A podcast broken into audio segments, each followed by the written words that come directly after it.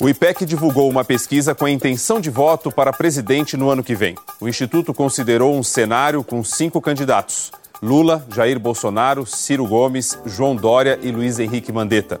E a pesquisa mostra que se a eleição fosse hoje, o ex-presidente Lula venceria a disputa no primeiro turno. CPI da Covid ouve daqui a pouco o deputado federal Luiz Miranda e o irmão dele, servidor do Ministério da Saúde, que afirmam ter alertado o presidente Bolsonaro sobre irregularidades na compra da vacina indiana Covaxin. A preocupação do Ministério da Saúde com esse assunto Covaxin é zero. Zero. Estamos trabalhando para antecipar as doses das vacinas que têm registro definitivo na Anvisa e as que têm registro emergencial. E a Covaxin está na rubrica da Sputnik, é a mesma coisa, igualzinho, entendeu? Então não é motivo de preocupação para o ministro da Saúde.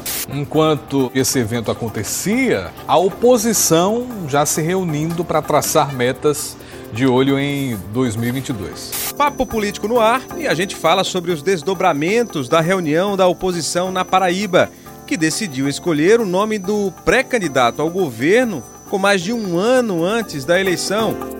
Tem o tratoraço na Câmara dos Deputados para dar aquela mãozinha aos políticos condenados por multa e que poderiam ser enquadrados na lei da ficha limpa.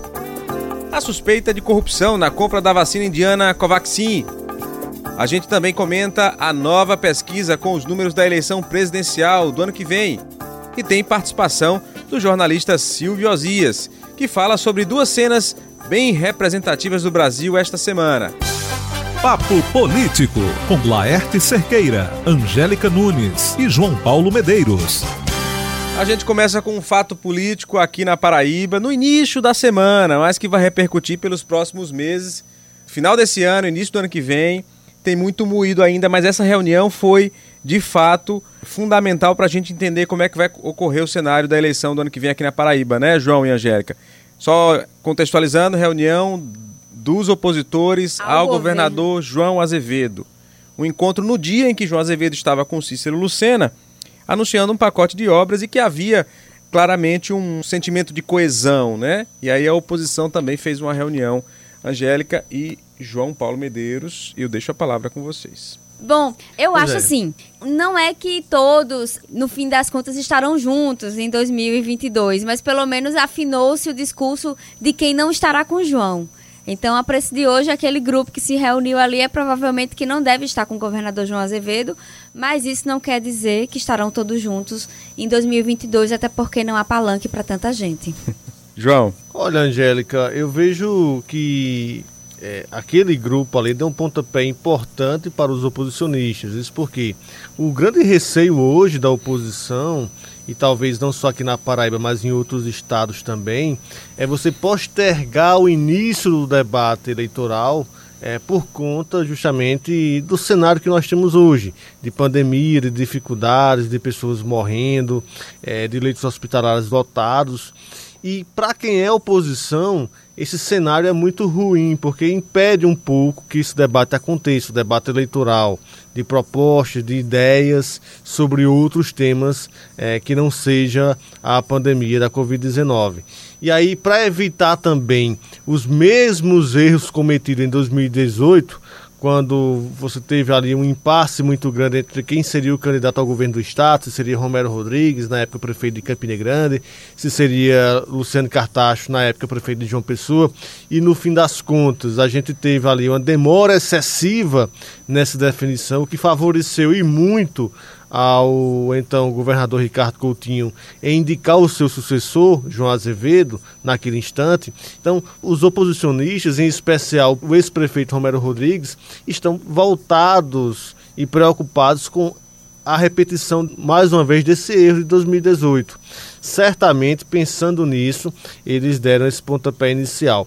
É, eu acredito, inclusive, que o anúncio mesmo da candidatura de, do ex-prefeito Romero Rodrigues e a tendência de que ele de fato seja alçado à condição de candidato é, aconteça já na, nos, nas próximas semanas, talvez nos próximos 15 dias.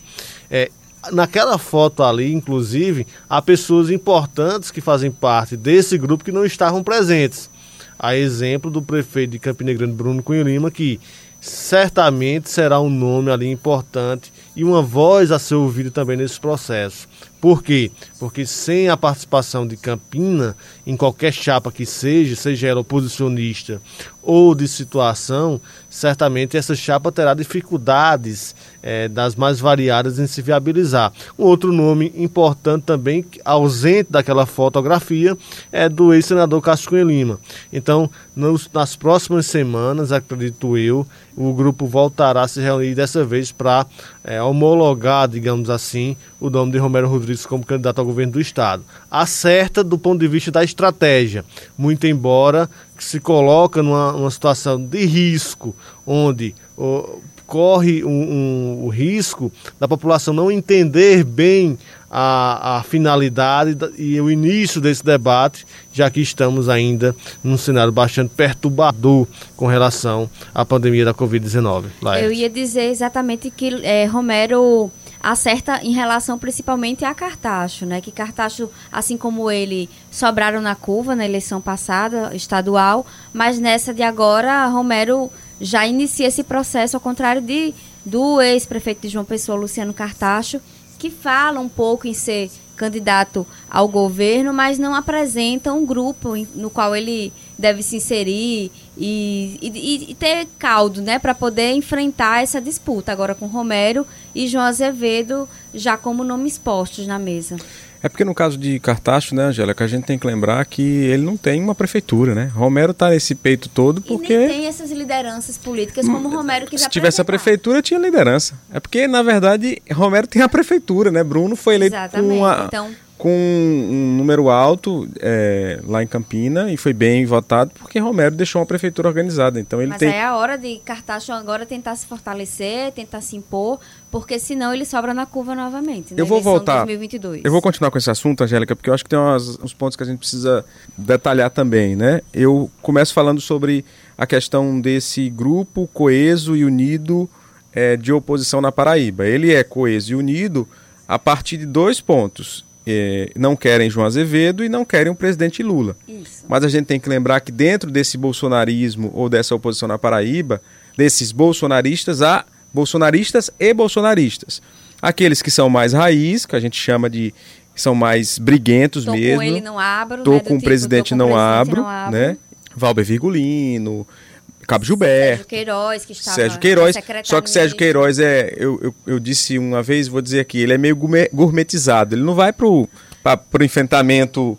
É, para briga, não é briguento, né? Não é briguento, mas ele é defende as não pautas levanta bandeira, né? É, mas é. ele defende as pautas, as mas pautas defende ideológicas as pautas. de governo. É. Então, então é você tem ele, João, você tem Pedro, né? Que ele, Pedro não é um bolsonarista. Pedro ele faz críticas ao governo. Ele, é só um antilulista. Ele é um antilulista. E ele é de direita, né? Centro-direita, direita. Tem pautas Que espera uma terceira via.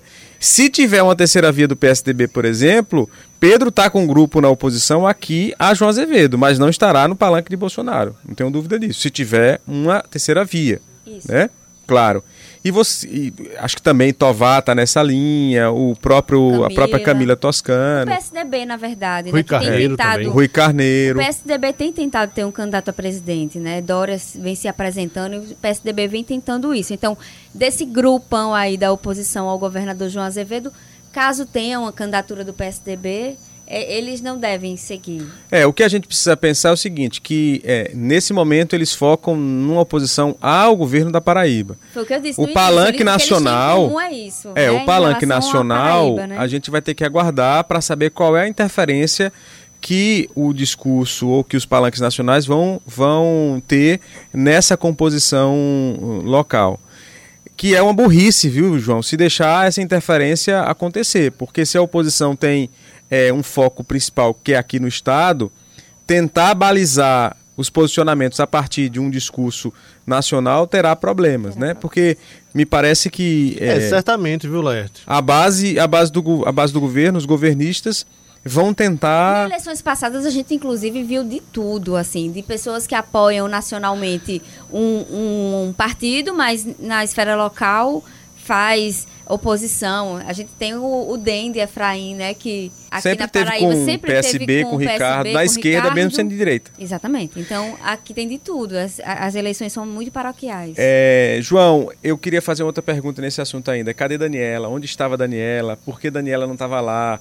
é porque ela não quer o debate antecipado ou porque Daniela é simplesmente aquela pessoa que pode fazer com que o PP vá para um lado ou vá para outro?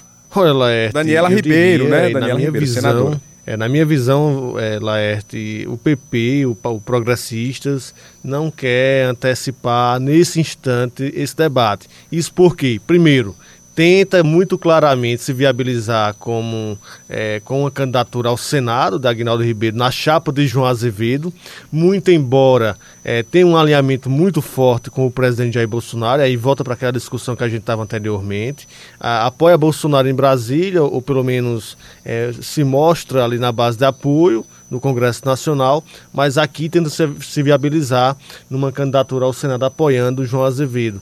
E depois porque caso é, essa candidatura de Aguinaldo não seja viabilizada, não, não encontre espaço é, de, na chapa ali de, de, João Azevedo, aí sim o Progressistas pode migrar para esse grupo oposicionista que está se reunindo agora. Ou seja, é, estão em cima do muro. Né? Ah, João, e os Ribeiro para ainda onde tem ali? o vice de Campina, o filho de Daniela, que é vice-prefeito em Campina. Então, é, os progressistas estão enraizados, tanto nacional quanto João Pessoa, quanto Campina, então... Então, em cima do muro mesmo. É. Não dá, não dá para você para ter outra colocação que não, que não seja essa. Estão em cima do muro esperando para ver o que vai acontecer até 2022 e aí a partir desses espaços que forem oferecidos ou na situação ou no grupo de oposição, aí sim você vai ter uma definição é, de qual lado o grupo e a família Ribeiro estará nessa disputa. Pelo que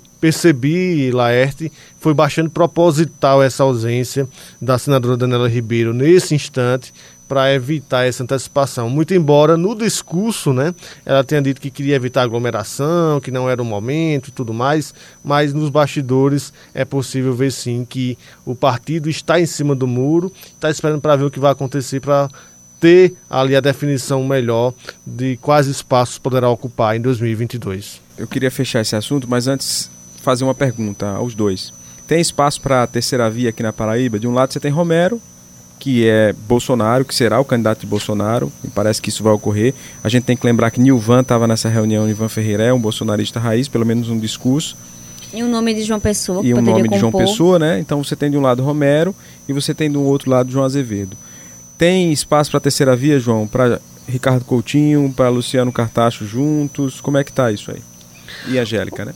Olha, Laerte, eu não vejo esse espaço, né? Ele pode ser que ele seja criado até 2022, mas hoje não vejo, sinceramente, esse espaço, porque é bem mais provável que o governador João Azevedo esteja no mesmo palanque dali do ex-presidente Lula é, em 2022. E estando possivelmente não vai querer ali mais um adversário no mesmo palanque. Então é, eu não vejo esse espaço nesse momento. Pode ser que as coisas mudem até 2022, ainda temos muito tempo, né? Mas sinceramente não vejo o Ricardo Coutinho é, com o capital político que já teve no passado e capitanear, capaz de liderar uma chapa majoritária aqui na Paraíba hoje. Ele tem falado que quer, pretende ir para uma disputa ao Senado Federal, mas a fotografia de momento mostra o Ricardo bastante fragilizado tanto com as denúncias apresentadas na Operação Calvário, como também com, junto ao próprio Tribunal Superior Eleitoral e ao próprio partido. Dificilmente Ricardo terá condições de se viabilizar candidato ao Senado, por exemplo, dentro do PSB. Terá que deixar o PSB, talvez migrar para outra legenda, caso queira é, se viabilizar como candidato ao Senado Federal. Talvez então, o PT, né? Com esse cenário aí, eu não vejo eu não vejo com esse cenário aí essa alternativa, né, pelo menos agora, de uma terceira via. Não sei qual a opinião de vocês sobre isso. É, eu também acho que é, Cartacho e Ricardo, por mais que tenham feito aquela recente, né, aquela união das oposições, contando com outras legendas, é, o PT está meio alinhado aqui na Paraíba com o governador João Azevedo. Eu acho que vai preferir manter isso. Acho pouco provável. É, mas no fundo quem vai decidir isso é Lula depois, né? Se tiver forte para isso. Vamos lá, é, vamos continuar aqui, fechar esse assunto que a gente já se alongou nele. Vamos para o tratoraço na Câmara, né? Deputados aprovaram um projeto de lei que libera candidaturas de políticos que foram condenados com multas e poderiam ser enquadrados na lei da ficha limpa. Tem que fazer esse registro porque. É, é muita tipo, cara de pau. Esse tipo de movimento está ocorrendo na Câmara no meio da pandemia, numa espécie de autoproteção, né? É, e também porque é muita cara de pau você advogar em causa própria, né? Mas sempre foi assim, né, Angélica? Sempre foi Eles assim, mas a gente não pode também O problema é que a sociedade agora está preocupada com a pandemia. Aí o que acontece? Você pega um presidente da Câmara que tem todo o poder, que está com não, todo mundo na mão, lavada, até o né? presidente. Né? Foi uma lavada então, a votação. Então, a alvo de dois processos por improbidade, né? Exatamente. Ele é alvo. É bom para ele também, né, João? Sim, certamente. Certamente um, um projeto totalmente inadequado, impopular, que está distante aí dos anseios da sociedade brasileira nesse instante, né? Como você disse, que sofre com outros milhares de problemas que poderiam ser melhor solucionados caso nós tivéssemos aí um legislativo que atuasse, que ajudasse as pessoas a resolverem os problemas coletivos. Agora, é um projeto, é um retrocesso, na verdade, é um desmonte mesmo dos mecanismos de combate à corrupção, de combate aos desvios, de combate à improbidade. Isso a gente assistiu a semana passada e, infelizmente, assistimos ontem, inclusive, Laerte e Angélica, com seis votos, com com o voto de seis deputados paraibanos que participaram da votação de ontem. É, é por semana, né? Um projeto desse por semana. É, um... semana passada foi o da lei da impunidade, que é chamado de renovação da lei da improbidade. Um projeto de desmonte ou de facilitação para os políticos que, de alguma maneira, precisam responder por seus atos, seja de maneira culposa ou de, do, ou de maneira dolosa, e isso está sendo limpado Está né? Tá, tá sendo feita uma limpa a partir lá do Congresso Nacional, a partir do presidente da Câmara, Arthur Lira, que tem colocado essas pautas em regime de urgência. Vamos lá, vamos continuar aqui, porque tem suspeita de corrupção na compra da vacina indiana Covaxin. E isso deixou o ministro da Saúde irritado. Antes de Angélica começar a falar sobre esse assunto, vamos ouvir o áudio do ministro quando a imprensa nacional perguntou a ele sobre essa suposta irregularidade em Brasília. Vamos ouvir. Essa questão está no setor jurídico do Ministério da Saúde. Né? Depois que tiver, não foi pago um centavo. Não foi pago um centavo e nem vai ser. Aí essa questão está no jurídico do Ministério da Saúde, ok? Não está prejudicando nada. A gente já comprou 630 milhões de doses de vacina e a campanha de vacinação do Brasil está indo muito bem. A preocupação do Ministério da Saúde com esse assunto Covaxin é zero zero. Estamos trabalhando para antecipar as doses das vacinas que têm registro definitivo na Anvisa e as que têm registro emergencial.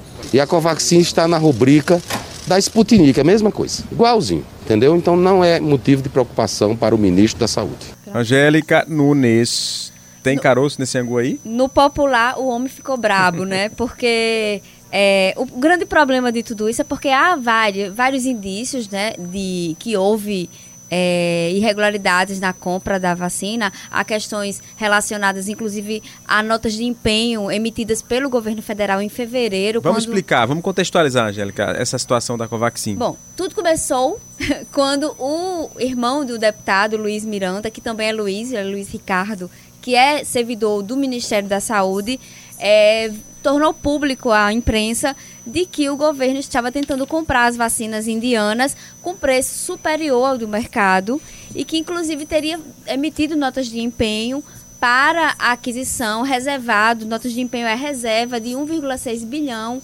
de reais para a aquisição dessas vacinas, quando elas ainda nem tinham sido formalizado o contrato e muito menos é, havia a aprovação da Anvisa para sua aquisição. Então, Sem falar de que ela é bem mais cara, né? 80 reais e, a além dose. disso tudo, ela é bem mais cara do que o do mercado. Então, isso foi um rebuliço. O governo Bolsonaro tem sido cobrado explicações.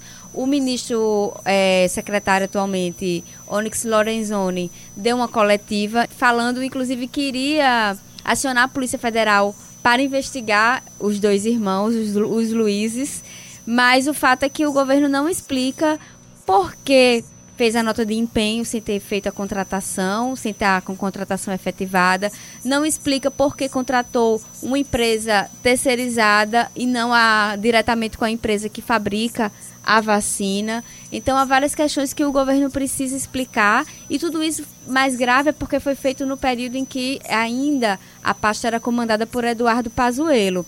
Então, Queiroga anda meio brabo por isso, porque é, ele agora está tendo que responder, tá tendo que responder problemas uma... que foram gerados por outro ministro. Então, é, pode ser que não haja irregularidade, mas é preciso apurar, né, Angélica? Tá, deixa tá de ser claro grave, que... porque o próprio Ministério Público Federal falou que o fato dele estar com esse empenho feito desde fevereiro de 1,6 bilhão, o dinheiro fica preso, porque ele tem que ser guardado e reservado destinado para a compra dessas vacinas. Então, que são mais caras. São mais caras a compra foi mais rápida. usado para outro fim da saúde. Então, não deixa de haver um prejuízo à saúde pública, né? Tem tanto dinheiro guardado sem poder gastar. E aí o que está se questionando é que se não houve de fato a corrupção ou a, o superfaturamento, houve a omissão no sentido de saber que havia problemas e não foi feito houve uma, nada. De certa forma, houve uma má gestão. Só o fato de ter tido essa, essa nota de empenho sem o dinheiro guardado lá, nesse momento de pandemia, né? 1,6 bilhão guardado sem utilização, já é grave, já é algo que precisa de respostas urgentes do governo federal. É isso, vamos embora. Vamos embora que a gente tem hoje Silvio Azias, que destaca como o respeito aos posicionamentos políticos diferentes podem fazer a vida da gente mais feliz e como o desrespeito e o autoritarismo só fazem mal. Vamos ouvir. Duas cenas que me chamaram a atenção essa semana. Uma não tem nada a ver com a outra, mas na minha conversa vai acabar tendo. Uma cena do bem e uma cena do mal. Duas cenas envolvendo mulheres. Vamos lá. A cena do bem. O momento em que eu vi numa live junina, Elba Ramalho e Juliette cantando juntas Olha para o Céu, essa marchinha clássica de Luiz Gonzaga, tão nostálgica, tão bonita e tão afirmativa da nossa riqueza cultural, das nossas tradições musicais, de tanta coisa. Aquilo para mim é o Brasil do bem, é uma representação do Brasil do bem mesmo que Elba Ramalho seja bolsonarista, como dizem que ela é. Eu não sei se ela é, mas imaginemos que sim. Bolsonaro vai passar e a voz de Elba vai ficar. Eu escrevi isso na minha coluna. Então, para mim foi uma cena do bem ver essas duas juntas naquela live cantando essa marchinha clássica de Luiz Gonzaga. Vamos agora à cena do mal. O presidente Bolsonaro agredindo verbalmente a repórter Laurene Santos, da TV Vanguarda, afiliada da Rede Globo. Uma coisa absurda, uma coisa absolutamente incompatível com a figura de um presidente da República. Aliás, uma situação que não deve ocorrer em nenhuma entrevista, muito menos numa entrevista com um presidente da República. Né? E foi o que nós vimos. Bolsonaro agredindo verbalmente, de forma muito contundente e inaceitável, a repórter Laurene Santos, da TV Vanguarda, como eu já disse, afiliada da Rede Globo. Então, para mim, essa cena foi uma representação clara né, e inquestionável do Brasil do mal, um Brasil que precisa ser superado, o Brasil do mal, né? que é o Brasil de Bolsonaro, o Brasil que Bolsonaro está desconstruindo e que precisa ser reconstruído. Agora eu tenho uma questão, uma coisa que me intrigou muito, é que as feministas, de um modo geral, não tiveram uma posição firme em relação à repórter que foi agredida pelo presidente. Bom, como nós temos uma colega nessa bancada, né, desse post, Angélica, eu começaria perguntando a ela, mas gostaria de ouvir também a opinião de todos. O que foi que houve? Por que as feministas não se posicionaram a favor de Laurene Santos? Será que é porque ela é repórter de uma afiliada da Globo? Eu não vou afirmar nada. Eu estou com a pergunta na cabeça desde que eu vi a cena. E, aliás, escrevi também sobre isso na minha coluna. A coluna do Jornal da Paraíba tem. Exato. Silvia Azias tem um blog no Jornal tem da Paraíba. Um blog no Jornal da Paraíba tá? e levantou esse questionamento. A questão é que, Silvio, o que houve com a jornalista vai além do feminismo, porque o feminismo a gente é para tentar buscar igualdade de direitos, né, entre homens e mulheres. A questão ali é que ela foi agredida não por ser mulher, ela foi agredida por ser jornalista. E aí, para também falar, nós publicamos, né, Laerte, no blog Conversa Política um texto opinativo exatamente questionando o tratamento que o presidente Jair Bolsonaro dá à imprensa, a forma agressiva como ele trata é, os profissionais, especialmente os da Globo, claro. O fato da agressão dele à jornalista foi muito mais pelo fato dela ser a figuração da Globo ali naquele encontro, naquela, naquela audiência, mais do que o fato dela ser mulher. O feminismo, claro, tem que questionar quando há essa disparidade entre homens e mulheres, mas nesse caso eu acho que especificamente a questão foi o fato dela ser profissional da imprensa e da Globo. E eu queria também falar da questão de Elba e do evento, né, da live de Elba, porque você fala que é a representação do bem do Brasil. Aí eu também discordo, porque eu acho que é a representação de como o brasileiro age quando há problemas. Sempre que há problemas, há o pão e circo sendo oferecido e a gente esquece tudo de ruim que está acontecendo. E eu acho que também não é uma representação fiel. É, não deixa de ser porque nós somos assim, infelizmente, mas é uma representação que não é legal para o Brasil. A gente deveria ser mais combativo, inclusive relacionado às atitudes do presidente com a imprensa. Vamos lá, data venha, Vossas Excelências. Eu preciso fazer a, a minha ponderação em relação à, tua fala, Angélica, é de Silva. Com relação ao encontro de Juliette e Elba, tem a ver com os posicionamentos políticos das duas, né? É como se a gente tivesse ali a representação de dois polos quem foi contra Bolsonaro e, e, e, essa semana se pronunciou contra o posicionamento e quem já se pronunciou a favor do presidente. E então, convivem harmonicamente. E convivem harmonicamente. Tá, então, nesse contexto eu até É nesse contexto. É. Eu acho que quando ele fala que é uma representação do bem, é a, é a história da, de você conseguir, mesmo com posicionamentos diferentes e com um olhar diferente sobre o cenário político ou o país que você vive, você conseguir conviver harmonicamente entendo. Se, se esse foi o sentido da representação do bem, acho que, é, de certa forma, é, é, é, muito importante fazer o registro. Com relação é, especificamente a, ao feminismo, eu não acho que necessariamente há uma obrigação das feministas se pronunciarem com relação a esse posicionamento é, ou esse, esse comportamento de Bolsonaro diante daquela repórter porque no meu ponto de vista poderia ser o repórter. o repórter. Agora, o que de fato tem ocorrido é que Bolsonaro parece que fica mais inflado quando é está diante de uma mulher. Então ele, ele de fato, talvez por um machismo estrutural mesmo, ele já o faça. Mas ali, para mim, é, Silvio, tem muito mais a ver com uma questão de classe profissional mesmo.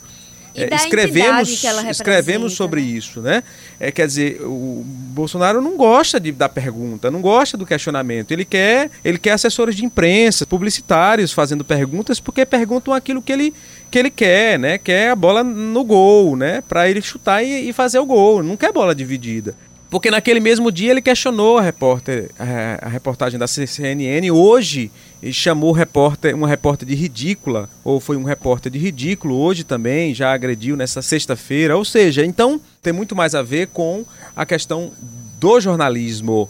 Né? De o jornalismo questiona, é, quem o questiona. incomoda. Agora, óbvio, a ação é, de um grupo feminista ou de outro grupo feminista no sentido de questionar a postura dele só fortaleceria um movimento contra a intolerância. E eu não posso afirmar por que, é que o feminismo não fez isso, mas ou os grupos, né? Mas eu posso dizer que por trás ali tem uma intolerância, um desequilíbrio, não só porque ela é, é mulher, é porque acho. ela é jornalista. E o autoritarismo, e eu não estou falando nenhum segredo, o presidente tem se comportado e é autoritário em todas as suas posturas. E ele é sempre bélico, principalmente quando então, se trata de profissionais do Grupo Globo. Então. Mas, mas é de tudo, é da Folha, é do mulher, Globo, exatamente. é do, agora da CNN. Talvez não é, não seja da Record, que, que, que tem feito poucas críticas ou nenhuma crítica, mas até da Bandeirantes, quando faz críticas, é, é, ele também. É, os repórteres e jornalistas são são vítimas, independentemente de ser mulher ou não. E aí, só para finalizar e passar a bola para João, eu acho que tem a ver com o fortalecimento de uma luta contra o autoritarismo. E aí, independentemente de ser feminismo, com feministas ou não. Né? Eu acho que a grande questão é essa. Mas é, é, a gente tem que lembrar que Silvio fez um recorte, né? Um recorte disso. E aí é o ponto de vista dele com esse recorte. João. exatamente, Laerta. Agora, esse recorte feito por Silvio, eu acho que é pertinente também no aspecto de que o seguinte, nós, infelizmente, é, vivemos no, num país onde há um, uma indignação muito seletiva, não só de grupos de esquerda, ou não só de grupos de direita, ou não só de grupos específicos que levantam ali algumas bandeiras específicas, né, como no caso do feminismo. Há é, de forma muito inegável isso. E quando o Silvio faz o questionamento, me parece bastante pertinente, porque, ora, mesmo é, considerando que o cenário talvez apontasse para outra direção, né? E aí eu concordo com vocês no aspecto de que a, as agressões foram proferidas não pelo fato da, do gênero, né? Da profissional que estava ali fazendo as perguntas, mas sim pela intolerância, pela incapacidade que o presidente tem de receber críticas ou de ser questionado. Isso é fato. Mas o questionamento feito por Silvio vai além disso ele, ele tenta ler o seguinte: ora, e se, e se por acaso, é, no lugar de uma repórter da Globo ali, é, presente naquele fato, fosse, por exemplo, alguém ligada a um ativismo mais é, definido, é, alguém que fizesse parte de um movimento feminista em algum estado do país que em determinado momento fizesse aquelas, aqueles questionamentos ao presidente. Qual teria sido o comportamento do movimento feminista brasileiro se ao invés de termos uma repórter da Globo, tivéssemos é, uma outra mulher, uma outra pessoa mais participante, digamos assim, ou mais que tivesse uma participação maior nessa causa.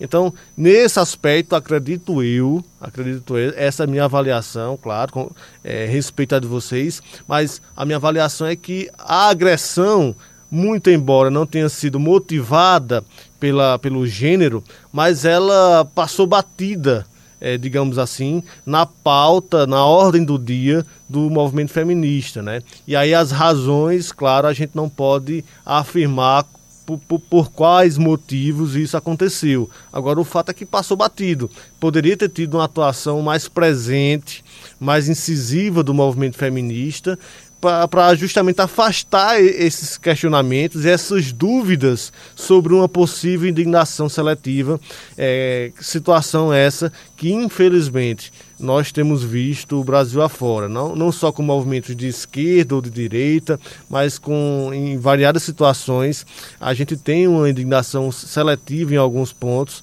é, onde as pessoas só protestam ou só acusam ou só é, ficam ali é, indignadas com determinadas situações diante de cenários que atingem a elas mesmas ou atingem determinados grupos. Me parece que esse questionamento foi, foi esse o que Silvio quis questionar.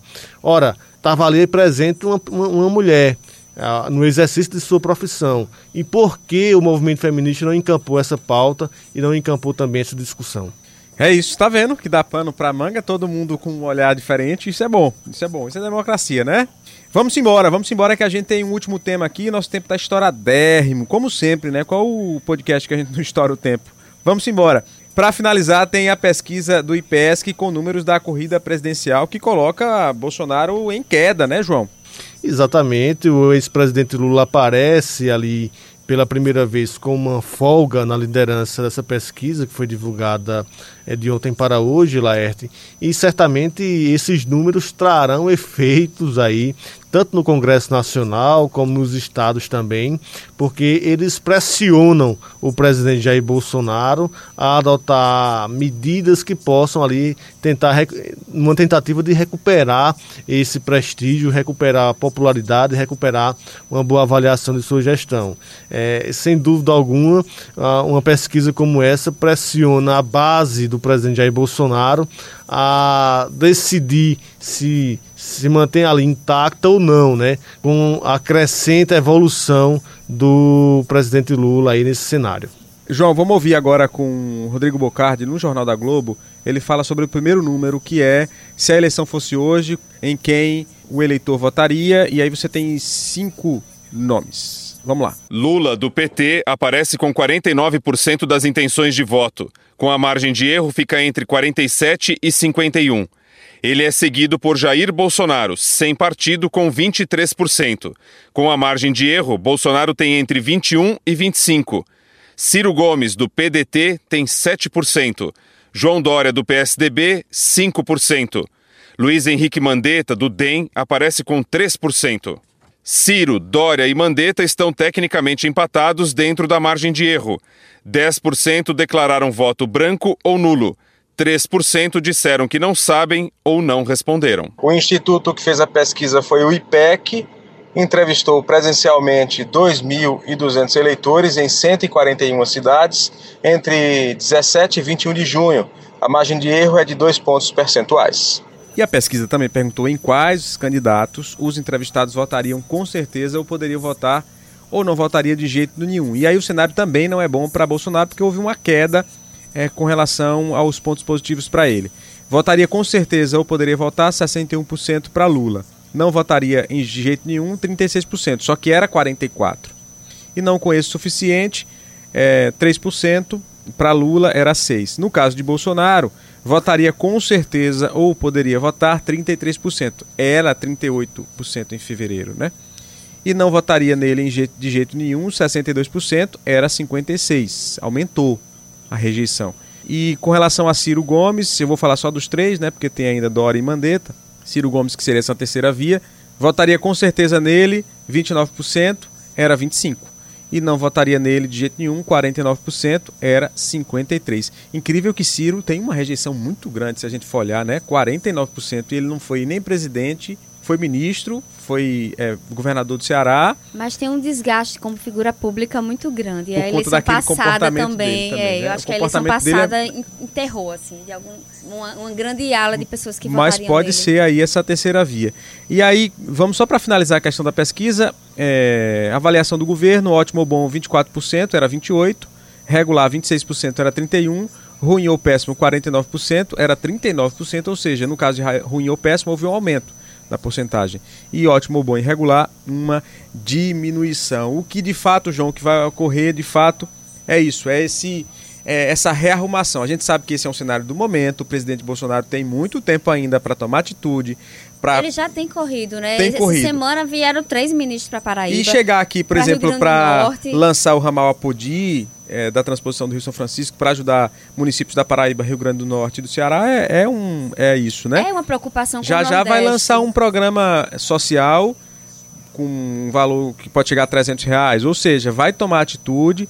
É bom lembrar que esse é um cenário de agora, é, tem um ano e pouco, e o presidente Bolsonaro no governo com a caneta na mão e com todo o, o autoritarismo, e a gente já viu, ele não vai deixar é, esse cenário ficar do jeito que está não, viu? Mais alguma coisa, João? Vamos para o sábado, né? Vamos embora, porque esse podcast chega ao fim. A gente se encontra na próxima sexta-feira. Alguma palavra, Angélica? A última dessa semana junina. Semana de São João, porque Junina vai, vai ser ainda semana que vem. Não, né? eu tô pulando fogueiras de debates no momento. Vou curtir a minha folga. É porque chega uma hora que cansa, chega uma hora que cansa. Esse país é o seguinte, João, você dorme, quando você acorda, o mundo tá se acabando. É verdade. Tchau, pessoal.